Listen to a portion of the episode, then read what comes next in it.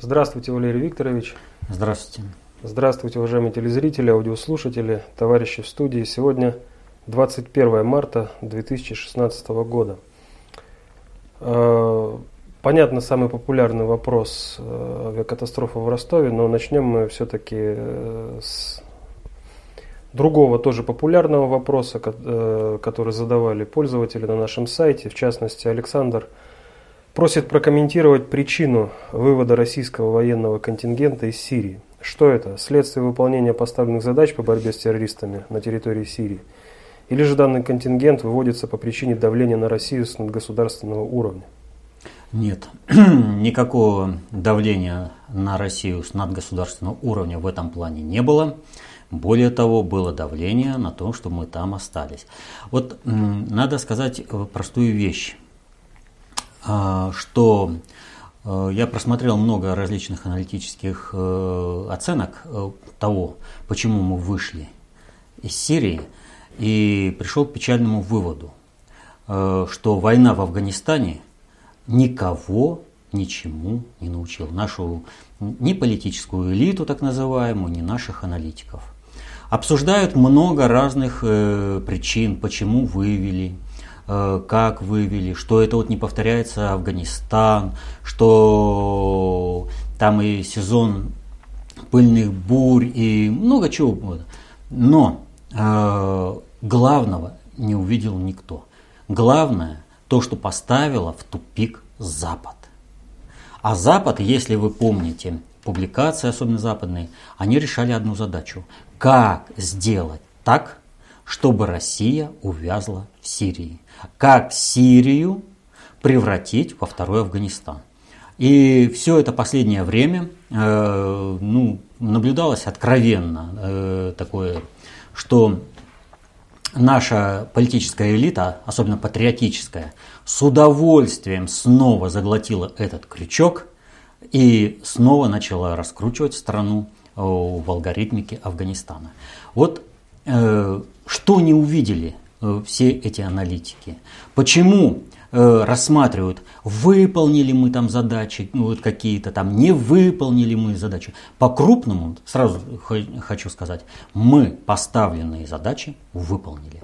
Хребет ИГИЛ сломлен, общие глобальные политические вопросы э, пошли решаться другим способом, то есть вопрос э, будущего Турции, Ирана и Сирии э, переведен в другую политическую плоскость, и соответственно этому остатки ИГИЛ стали перебрасывать в Ливию. То есть они не собираются э, от этой силы полностью отказываться, но основную массу перебрасывают в Ливию. Это уже обозначили, и теперь это начинает расширяться. Но при этом происходит что? Происходит убийство различных командиров. То есть те, кто посвящен в ту или иную закулисную систему управления и задачи, которые ИГИЛ выполнял в Сирии, Ираке – их убирают. А э, ну, это тот расходный материал. А те, которые еще нужны, и новые, они будут решать новую задачу. То есть, кто более высокого уровня посвящения, те будут решать вот эту задачу. Так вот, какую же задачу все-таки решила Россия и почему нужно было уходить и нужно было уходить вот так? Мы неожиданно вошли и неожиданно выходим. Причем мы как выходим?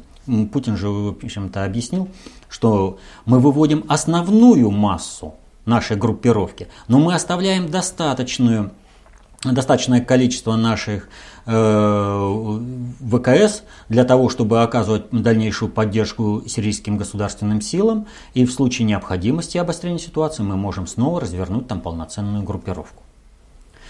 Так вот, Главное, э, главный урок Афганистана, который не усвоила, повторю, наша элита, то, что в Афганистане Советский Союз стал одним из игроков внутригосударственных и, соответственно, этому региональных проблем э, в Афганистане. То есть он связался и намертво замкнулся с одной из политических сил. И многим очень, вот здесь, вот, почему я говорю, что никому ничего не научил, многим хотелось, а мы рулим, мы Асада спасли, мы как хотим, мы так и поставим, все, Асад у нас в кармане и все прочее. То есть мы устойчиво связывались с одной из политических сил. Не в государственном плане связывались, а в мере понимания наших элит и наших аналитиков. И вот это надо было сломать. Что нужно было, э, что нам нужно, чтобы мы смогли добиться своих интересов э, в этом регионе и добить ИГИЛ окончательно. Нам нужно не замыкаться на одну политическую силу, не связываться с ней намертво, а нужно встать над схваткой. Нужно, чтобы все политические силы, а в Сирии, если бы все было тишь да гладь до Божьей благодати, не было бы социальной напряженности, то и не возникли бы такие всякие умеренные оппозиции, которые решали бы свои задачи, о которых теперь мы э, этим мирным процессом встраиваем. Мы встаем над схваткой, и мы теперь являемся той силой, которой апеллируют э, все силы, политические силы в Сирии. То есть можно спокойно вести межсирийский гражданский общественный диалог. А тот, кто попытается вывести снова на гражданскую войну, тот убедился в силе России, что лучше договариваться. И здесь Россия посредник, в посредничестве которого, причем он даже высший этот э, комитет по переговорам, а почему бы России не поучаствовать э, в восстановлении Сирии, и не иметь от этого дивиденды э, в плане контроля над э, нефтегазовыми ресурсами региона. Потому что они знают, что здесь самая проблемная часть, из-за которой могут переругаться. А если будет человек, будет сила, которой будут доверять все политические силы, то эта сила э, сможет управлять этими ресурсами так, чтобы все были довольны. Поэтому Здесь мы не повторили опыт Афганистана, не замкнулись на одну политическую силу, и все капканы, все, что делал Запад, чтобы втянуть нас в это, он рухнул. А это означает еще одну проблему. С той стороной, которая будет с надгосударственного уровня управлять государственным строительством в этом регионе – в процессе, который сейчас ведет э, представитель, э, представитель ООН Стефан Доминстура, да, будет не Соединенные Штаты, а Россия. Поскольку она доказала свою эффективность в борьбе с терроризмом, она идет навстречу всем политическим силам и готова их учитывать. А у Соединенных Штатов проблемы. Они неэффективны в борьбе с ИГИЛ, и они имеют конкретных любимчиков. Вот где переиграли – и Запад от этого истерит. Они сначала э, растерялись, а потом им надо искать выходы. Как из этого выходить? То есть, когда речь касается глобальной политики, не геополитики. Вот геополитика здесь э, как раз и вот наступили на эти грабли. Нужно взять все под свой контроль, а нужно-то по-настоящему с точки зрения глобальной политики, стать над схваткой и стать нужным всем. Тогда ты достигаешь всех интересов. Ты сформируешь ту э, государственную структуру, которая будет объективно выгодна всем политическим силам, ну и, соответственно, будет соответствовать интересам России. Вот что произошло. Но этого, к сожалению, не увидели никакие аналитики. Но урок Афганистана не прошел даром. И как видим, наш государь усвоил его великолепно. И снова неожиданный ход, и снова смешались все расставленные фигуры на шахматной доске. А вот они все выставляли-выставляли, а у них все рухнуло. Понимаете? Глобальная политика – это не какая-то геополитика, карго-культ. Это надо знать и понимать. Ну и следующий вопрос, как я уже сказал, э, вас просят прокомментировать э, авиакатастрофу в Ростове-на-Дону. Авиакатастрофа в Ростове-на-Дону. Вот э, у нас МИД Вот вопрос, в общем-то, он примыкает к тому, что я сейчас говорил. У нас МИД э, обратил внимание на непоследовательность э, британской позиции по э, нашему выводу. Сначала, о, это хорошо, это будет способствовать э, мирному процессу, а потом, стоит ли э, хвалить Россию, если там это вот как муж, который перестал бить свою жену. Ну, уже стоит, потому что перестал бить свою жену, но это вот он не понимает, э, ну, вида, видимо, в силу своего бытового такого обывательского менталитета. То есть э, печальная судьба Великобритании, где такие чиновники, которые такие вообще аналогии проводят. Вот. То есть Великобритания сначала э, пошла Вроде бы э, логично у нее все вырвалось, да, это будет способствовать мирному процессу, да, это будет способствовать, потому что э, именно это и есть мирный процесс. Надо понимать простую вещь, вот то, что я сейчас еще не сказал. Война э, и нестабильность в этом регионе, в Сирии, Курдистане, Ираке и Турции, это надолго. Это серьезно, надолго. По одной простой причине. Пока не будет решена проблема Турции, Турция не даст войне там затихнуть. Потому что Турции нужна эта война. И сейчас, конечно, есть э, э, попытки э, переформатировать Турцию без ее расчленения. Сейчас начали поднимать бывшего президента Гюлена вот с этой точки зрения. То есть Запад поддерживает государственный переворот, Эрдогана свергает, которого, как видите, если вы смотрите и читаете западную прессу, то Э, смотрите западные СМИ, то Эрдогана превращают в некого какого-то бесноватого, с которым не надо иметь дело. И израильтяне говорят, вот его, что он все НАТО втянет в войну, надо его из НАТО как-то там отстранить. И много чего. Так вот, э, почему я заговорил, снова вернулся к теме Турции, Сирии вот, и нашего вывода ВКС из Сирии. А потому что то, что произошло, это напрямую примыкает к этому. То есть Западу он оказался не готов к этой ситуации. Но как-то отвечать на эту ситуацию надо, как-то реагировать на эту ситуацию надо. Ну, нам скажут, самолет упал по погодным условиям. Можно было бы в это поверить, но есть э, англичанка. И англичанка позаботилась о том, чтобы всем сообщить, что самолет над Ростовом беспричинно кружил два с половиной часа. Кружил? А почему беспричинно? А где же переговоры между диспетчерами и пилотами? Как беспричинно? Откуда? Где информация? И вот здесь встает вопрос. А что вообще произошло с этим самолетом? Как произошла такая ситуация, что другие борта уходили на запасные аэродромы, а этот кружил и кружил, пока не заинтересовались тем, что э, самолет кружит. Вот э, 24 э, марта, э, получается уже год назад, 2015 года э, в, во Францию упал самолет э, германской авиакомпании Airbus. И как вот откроете, если э, эту кто называется, Википедию или вообще любой другой источник, там будет обязательно информация о том, что самолет врезался в гору в результате длительного снижения.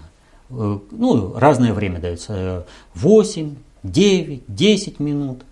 Но англичане поправили и сказали, нет, самолет снижался в течение 18 минут.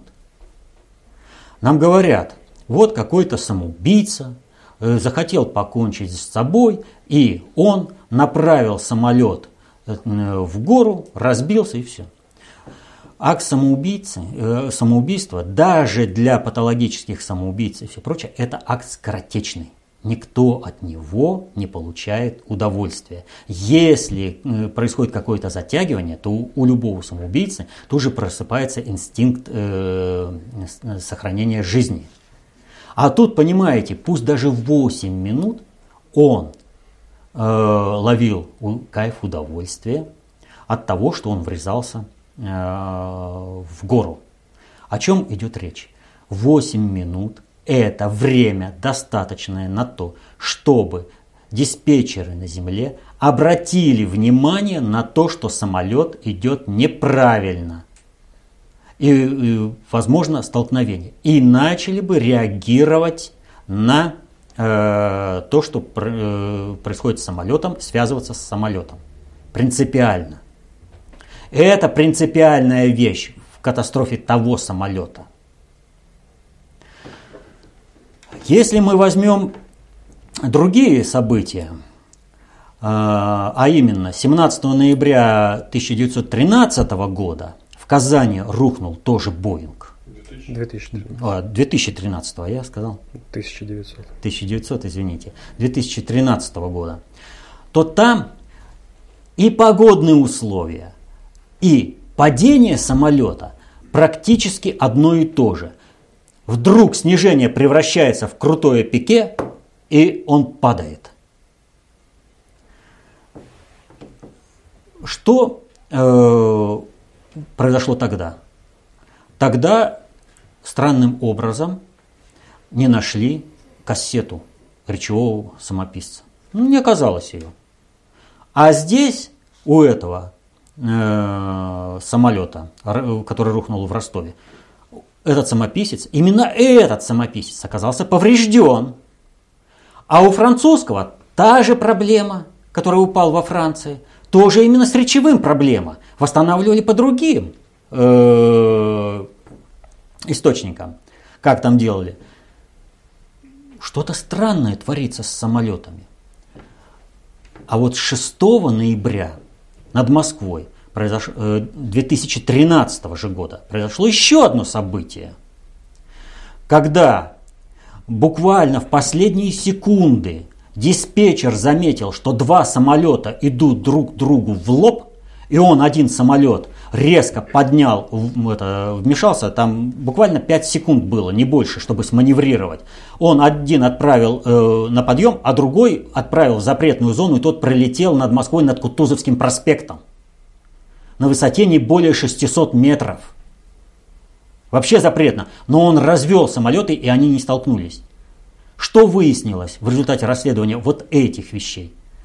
Самолеты захватили ложные глиссады. Кто им поставил? Вот событий по самолетам можно продолжать много. Вот. Я назвал так самые такие э, значимые. Я это к чему все перечислил?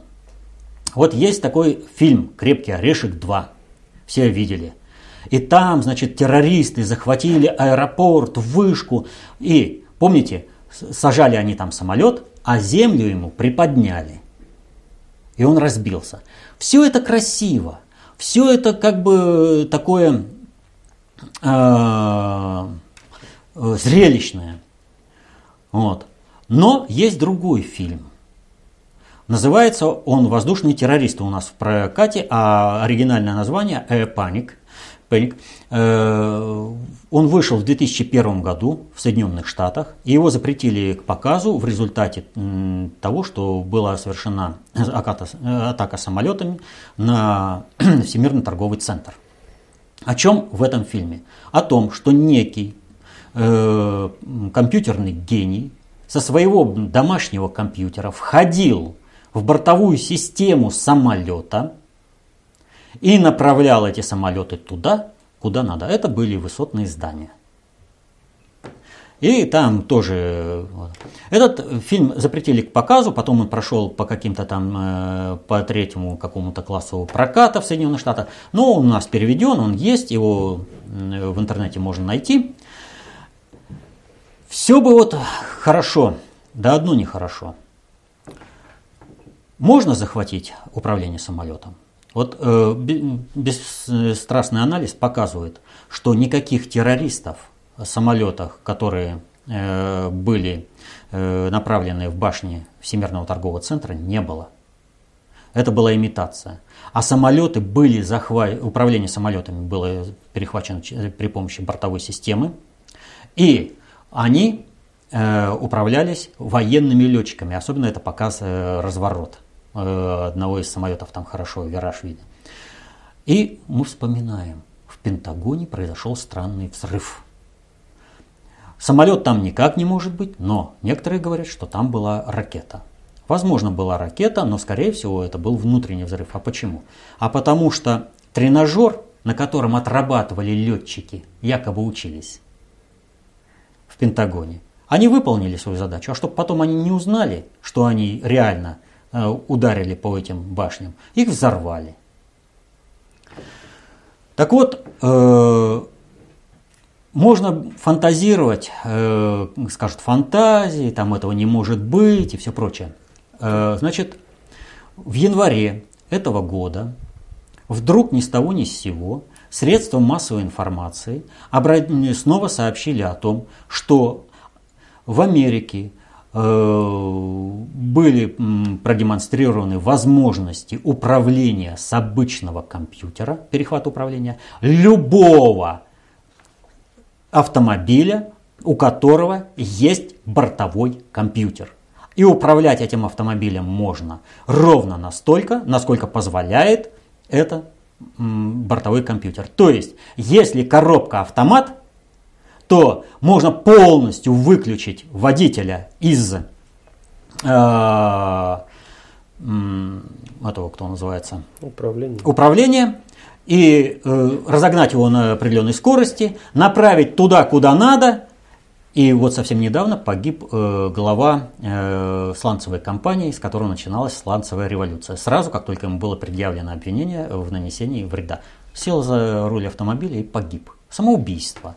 Просто так. То есть управлять машинами можно, а самолетами нельзя, получается. Можно и самолетами. Особенно, особенно, если у тебя есть коды доступа в компьютерную систему.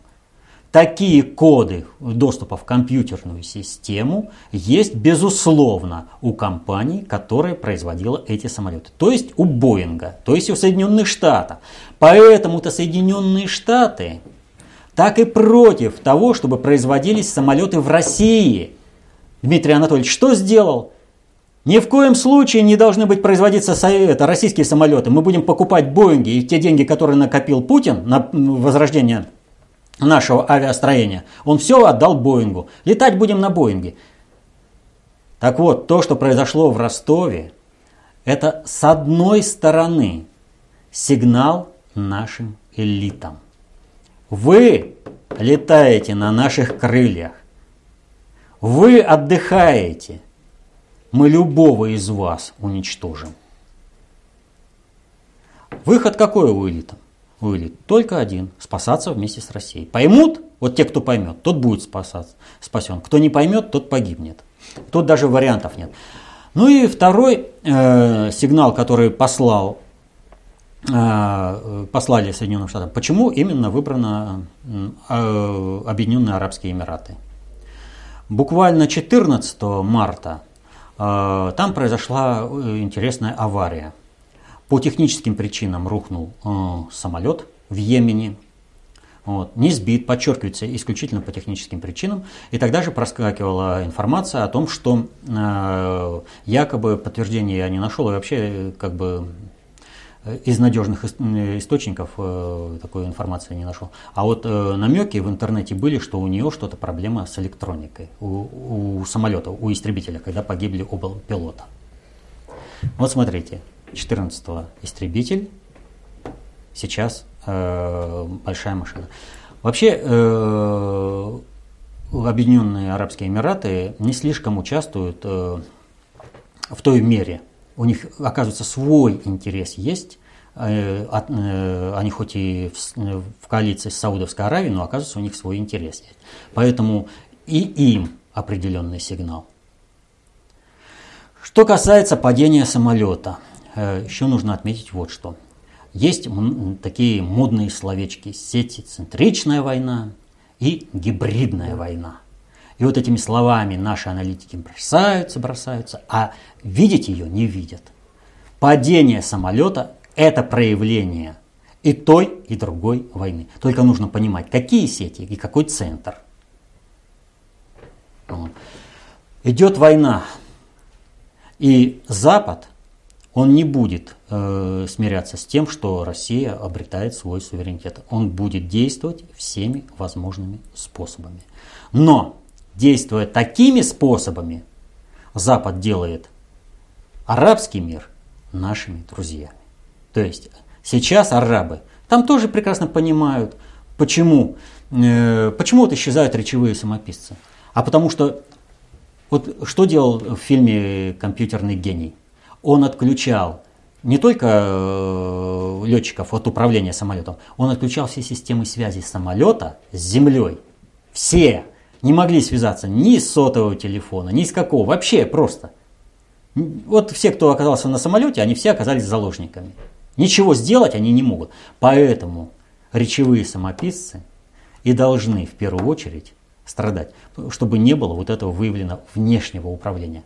Потому что, а как это, с Земли вызываем, вызываем, вызываем, вызываем, а они ничего не отвечают. Так что э, вот, этот, э, вот это падение вот этого самолета – это частный случай в проведении большой войны Запада против России. И два сигнала – Объединенным Арабским Эмиратам и нашей элите – вот. Но, повторю, наша элита, если она уподобится ослу, который пойдет за морковкой, а будет подгоняемая э, стимулом, она погибнет. В любом случае, она не нужна Западу. Просто не нужна. Она должна выполнить только одну роль – уничтожить, помочь уничтожить Россию.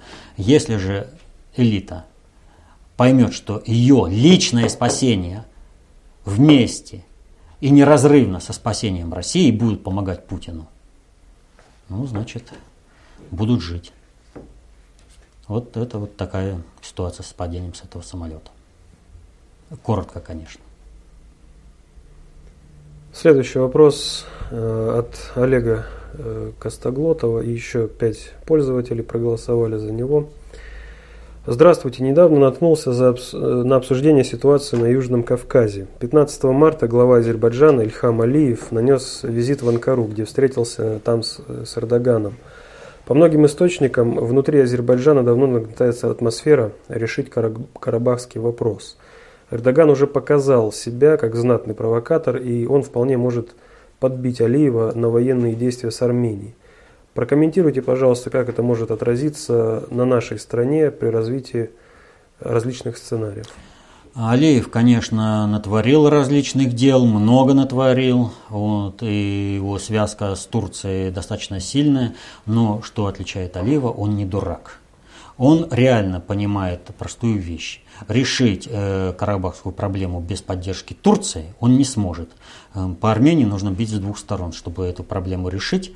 Э, это со стороны Азербайджана и со стороны Турции. Вот, но это решить на шестом приоритете. Я уже неоднократно говорил о том, что армяне это вторые евреи, и э, соответственно этому их положение армянской диаспоры в мире.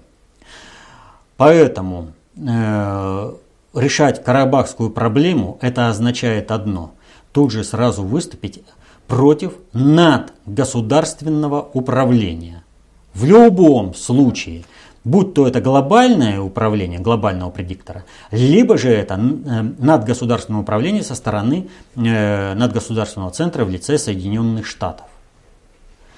То есть э, для Азербайджана это будет означать только одно полная ликвидация страновой вот, государственного суверенитета, даже того, который он есть. Армении жертвовать никто не будет. Армении пожертвовали ровно настолько, насколько могли в начале 20 века. Сейчас Армения осталась э, ровно в том состоянии, откуда можно будет произрастать, как Израилю, мировым диаспорам. И в то же время есть конфликтные территории, Арарат на территории Турции. То есть все сделано нормально для регионального конфликта и для того, чтобы элита могла быть задействована в войне против э, какого-то внутреннего, это, внешнего врага. Так вот, Как врагом для Израиля является Палестина, так врагом для Армении является Азербайджан. Ровно в тех же пропорциях. Это должен быть постоянный перманентный конфликт. Вкупаться в войну ради того, чтобы спасти Турцию, ну, у Эрдогана не настолько сильно влияние на Алиева, чтобы он смог это реализовать. Есть, конечно, еще личностные факторы у Алиева, которые могут на это дело повлиять. Но э, вот по-крупному э, Алиев будет э, играть в переговорный процесс, будет бить себя кулаком в грудь и орать о вечных интересах Азербайджана и Турции, о вечном союзничестве, все прочее. Но реально ничего не будет делать. И будет ждать, когда Эрдогана сменят на Гюлена, чтобы вписаться в новую турецкую политику.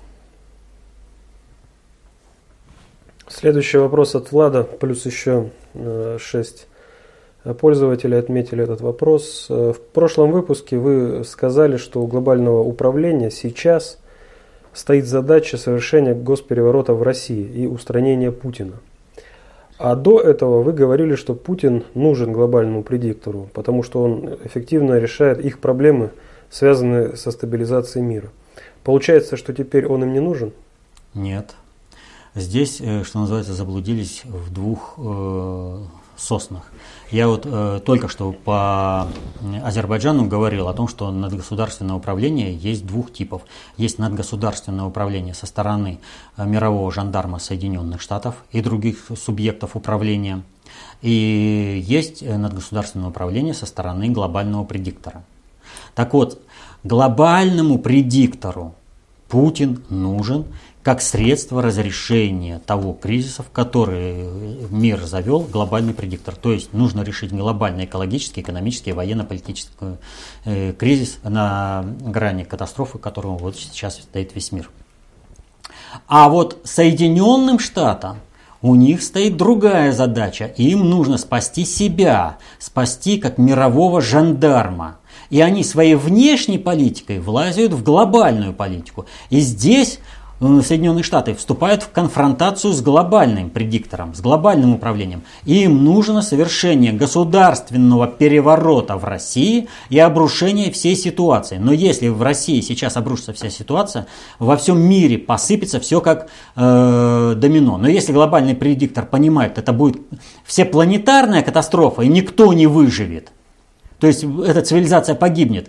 И вот как э, мы после э, цивилизации, которая была, э, возникла после потопа, так будет какое-то другое название, остатки цивилизации будут выживать в других условиях, то Соединенные Штаты, страновая элита, получив свое образование, она этого не понимает. Она думает, что весь мир рухнет, а они за океаном отсидятся. Не будет этого. Посыпятся все. И Соединенные Штаты, им нужен государственный переворот, а глобальному предиктору этот переворот не нужен. Но инструменты подготовки госпереворота в России, инструменты э, предотвращения госпереворота в России, они одни и те же. Это государственные институты Соединенных Штатов. Люди разные решают – Поэтому какая-то там нелогичность в политике Соединенных Штатов. Нужно определиться просто с субъектами управления, кто какую политику проводит. Поэтому э, глобальный предиктор через институт э, Госдепартамента США проводит одну политику, это Керри. Страновые элиты проводят через институт Госдепартамента США другую политику, это Нуланд. А вот, скажем, посол Соединенных Штатов Пайет, ну, слуга двух господ. Э, что пришло ему, то и поет с той партитуры. Поэтому, когда начинают, вот там Пайет э, сказал и все. Сегодня он сказал одно, завтра придет распоряжение, скажет другое. Сказал публично, скажет не публично. Что-то решится. И то, что не публично, решается лучше. Вот. Так что э, глобальный предиктор с удовольствием бы пошел а, на свержение Путина. Вот вообще бы просто без вариантов. Путин им не нужен. Вот как таковой он представляет для них большую опасность, э, потому что он является субъектом глобальной политики. Он реально проводит глобальную политику альтернативно объемлющую. То есть, почему глобальный предиктор не может ничего противопоставить? А потому что он, Путин вписывает их политику в свою. Он проводит ту же глобальную политику, но более объемлющую, вписывает глобального предиктора в свою политику. И э, глобальному предиктору, соответственно, этому не нравится. Они хотели бы решить эту проблему, но ставить некому, не на кого.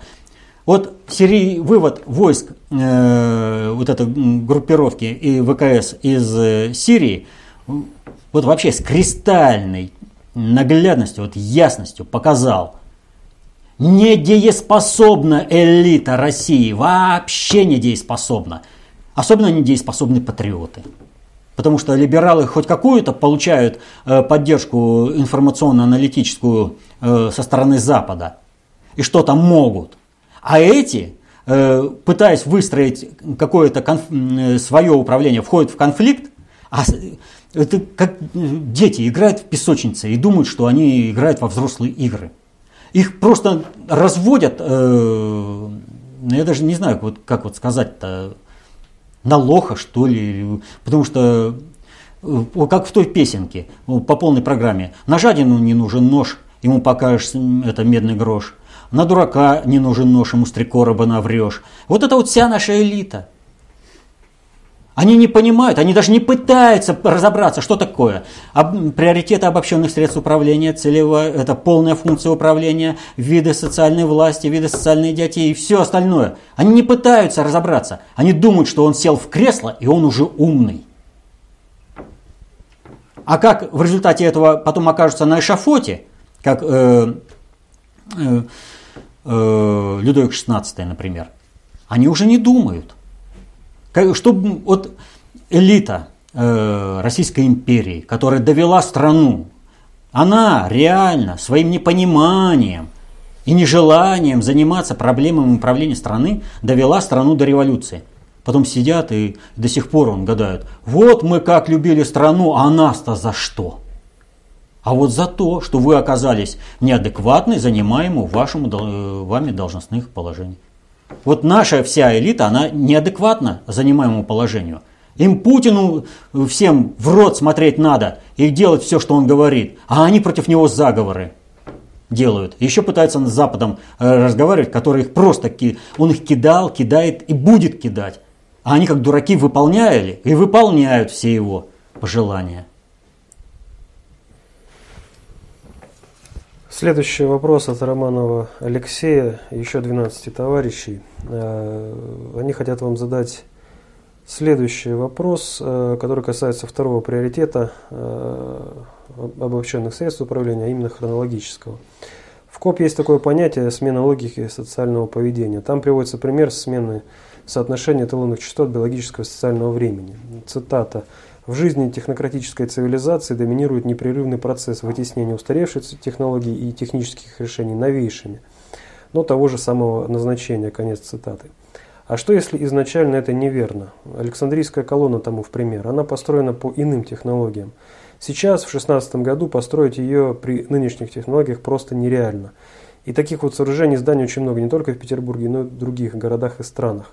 Так может быть произошел обратный процесс вытеснения новейших технологий и технических решений устаревшими, но того же самого назначения? Нет. Здесь э, мы сталкиваемся вот с каким э, явлением.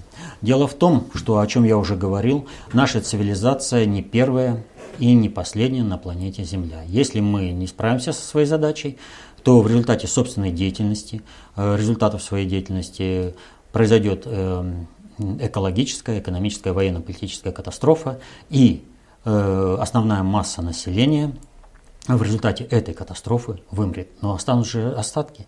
Вот у нас есть такое понятие, как допотопная техника, допотопное что-то. А откуда это взялось? это понятие. Это вот когда э, была цивилизация, которая была сметена в результате потопа, она же была сметена не вся она э, какие-то фрагменты этой цивилизации, и в частности древнее египетское жречество, они остались. Соответственно, этому осталось определенное количество какой-то технологии. Но поскольку общество было герметичными и технологии передавались по определенным правилам, произошло следующее. Что-то еще доделывали по этим технологиям, но передавать эти технологии толпе никто не стремился. Потому что по принципу герметизма. А поставленные задачи э, решали уже по поводу э, путем накопления знаний среди основной массы населения. То есть мы стали строить цивилизацию не биогенную, это было пресечено свыше. Мы стали строить э, цивилизацию техногенную, когда люди начали э, строить ее от простого рычага, от палки, постепенно усложняя механизмы э, своих технических возможностей, которыми они там и при строительстве, и Э, другие сферы деятельности человека. Вот это идет откуда. То есть основная масса э, артефактов, которые сейчас указывают, это остатки от допотопной цивилизации. Вот. А то, что есть, это либо э, как бы продолжение деятельности, то есть когда еще были специалисты, которые могли что-то продолжить, вот, если у них были такие технические возможности. Вот в этом отношении я бы рекомендовал посмотреть, там очень хорошо эта алгоритмика расписана. Фильм, снятый э, в середине 90-х годов, э, Польша, Австралия, и называется «Чародеи». Рекомендую посмотреть обе части. Это детский фильм, э, значит, обе части. Одна, значит, просто чародеи. А, Чародей страна великого дракона. А вторая чародей страна великого дракона. Это про Китай. Вот. Э, там вот эти вот алгоритмы хорошо расписаны, показаны, э, в образах показаны. Фильм, повторяю, детский, но взрослым его полезно посмотреть. Э, Рощин Анатолий спрашивает, почему ваши сторонники боятся что-то объяснять, прямо как в секте, сразу отсылают читать первоисточники? Вы что, уверены, что приносите пользу своими сообщениями? Ведь количество просмотров увеличивается, но это не значит, что кто-то читает доту. А зачем? Ведь знания не дают возможности управлять процессами. Читают только те, у кого есть время все это расшифровывать, все то, что написано дружным коллективом из тысяч человек, то есть более-менее умоспособная элита. Другими словами, те, кто и так на вершине пирамиды. А остальные работяги все равно внизу, им читать некогда, они каждый день пашут. Я вот интересуюсь кое-чем из ваших творений уже лет пять, но только одного человека встречал, который слушал Петрова. Может, хватит обманывать и сказать честно, мол, никакая доту ничего не может объяснить. Есть скайп, созваниваемся и узнаем, где и что произошло. Вы же не говорите, где берете оперативную информацию, а те мелочи, что вы озвучиваете, можно получить только из личного общения. Ну, вы знаете, вот э, здесь должен сказать как раз э, все с точностью да наоборот.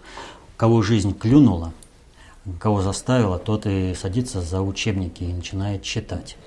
Э, поэтому как победили большевики в России?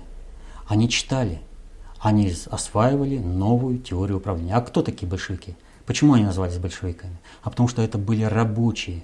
И они находили время Э, читать, потому что они понимали, что новое знание дает им возможность перестроить всю жизнь. А вот то, что вот оглашено здесь, если человека нет стимула, то ему никогда фактологического знания не дашь. Дело, вот говорят, что я не даю. Я пользуюсь теми же источниками, что и все люди открытыми. Я смотрю телевизор, я э, читаю в интернете. Раньше читал газеты. Вот. А, сейчас э, интернет это видео, газеты, все. Э, что-то не успел по телевизору посмотреть, какую-то передачу можно догнать. Я пользуюсь открытыми источниками. Никаких закрытых, никакого инсайда у меня нет. И в этом наше преимущество. Мы о жизни судим с позиции общего хода вещей, и нам не нужны никакие аппаратные тайны. Мы не лезем в эти аппаратные тайны, они нам в принципе не нужны.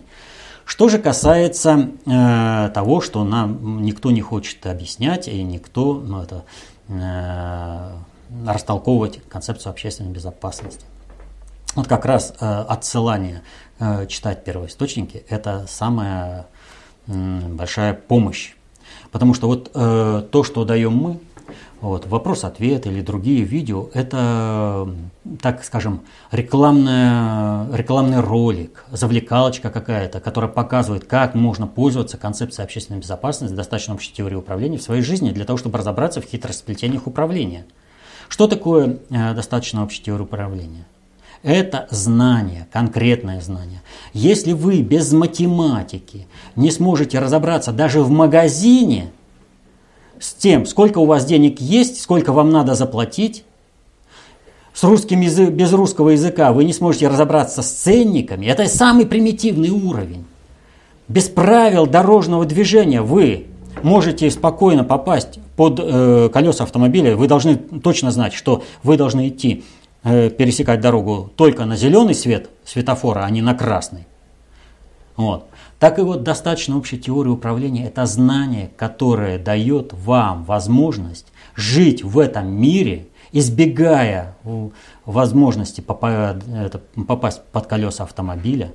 Это ваша возможность э, решить э, все проблемы в жизни. То есть, если вы будете знать, как управляется общество, вы сможете найти свою позицию и Э, доби, прийти к своему результату. Вот все ходили э, в толпе. Ну, все так или иначе сталкивались с тем, что нужно пройти э, через толпу. И э, сталкивались с тем, что нужно пройти через толпу, которая не просто стоит, а еще движется, а еще движется навстречу. Но вы же идете, вы маневрируете, и чем вы правильнее оцениваете движение каждого человека в толпе и наличие свободного места, тем меньше столкновений и конфликтов с теми людьми, когда вы движетесь, движетесь по толпе, и тем быстрее вы приходите к нужному результату. Так вот, достаточно общей теории управления. Концепция общественной безопасности, она дает возможность человеку вот в этой хитросплетении, вот в этой какофонии управления следовать к своей цели с наименьшей конфликтностью, добиться своего. Но как это можно сделать? Освоить. Вы не сможете, вот э, э, калькулятором и то нужно уже знать э, начало математики, но вы не сможете пользоваться математикой, если вы не освоите правила сложения, вычитания, деления, умножения, хотя бы элементарные. Вы не сможете понимать, как управляется общество, если вы не будете знать элементарных вещей, по этому управлению, которые а, в достаточно общей теории управления, в концепции общественной безопасности, они достаточно э, изложены в достаточном объеме для того, чтобы быть применимы во всех сферах жизни человечества. Во всех. Поэтому освоить свое должно быть знание. И эту работу не сделает никто. Тот, кто вам будет давать какие-то советы, какие-то будет давать э, рекомендации, сообщать какую-то информацию, он будет это делать а. со своей мерой понимания и б. Ориентируясь на свои интересы, а эти интересы могут не совпадать. Так надо самостоятельным становиться э, в жизни. Поэтому здесь не принимается ни один упрек. Вот все с точностью да наоборот. Э, как раз, если бы нам не хотелось объяснить людям, как концепция общественной безопасности, достаточно общей теории управления работает в жизни, мы бы не проводили семинары, не проводили бы вот эти вопросы-ответы, люди бы не издавали книги. Ну, вот э, ко мне достаточно часто обращались, сейчас э, как бы уже не так, а вот э, поначалу обращались, ну ты знаешь такие вещи, зачем ты это все рассказываешь? Давай, объединяемся и будем разводить лохов. Давай будем делать гешефт на этом.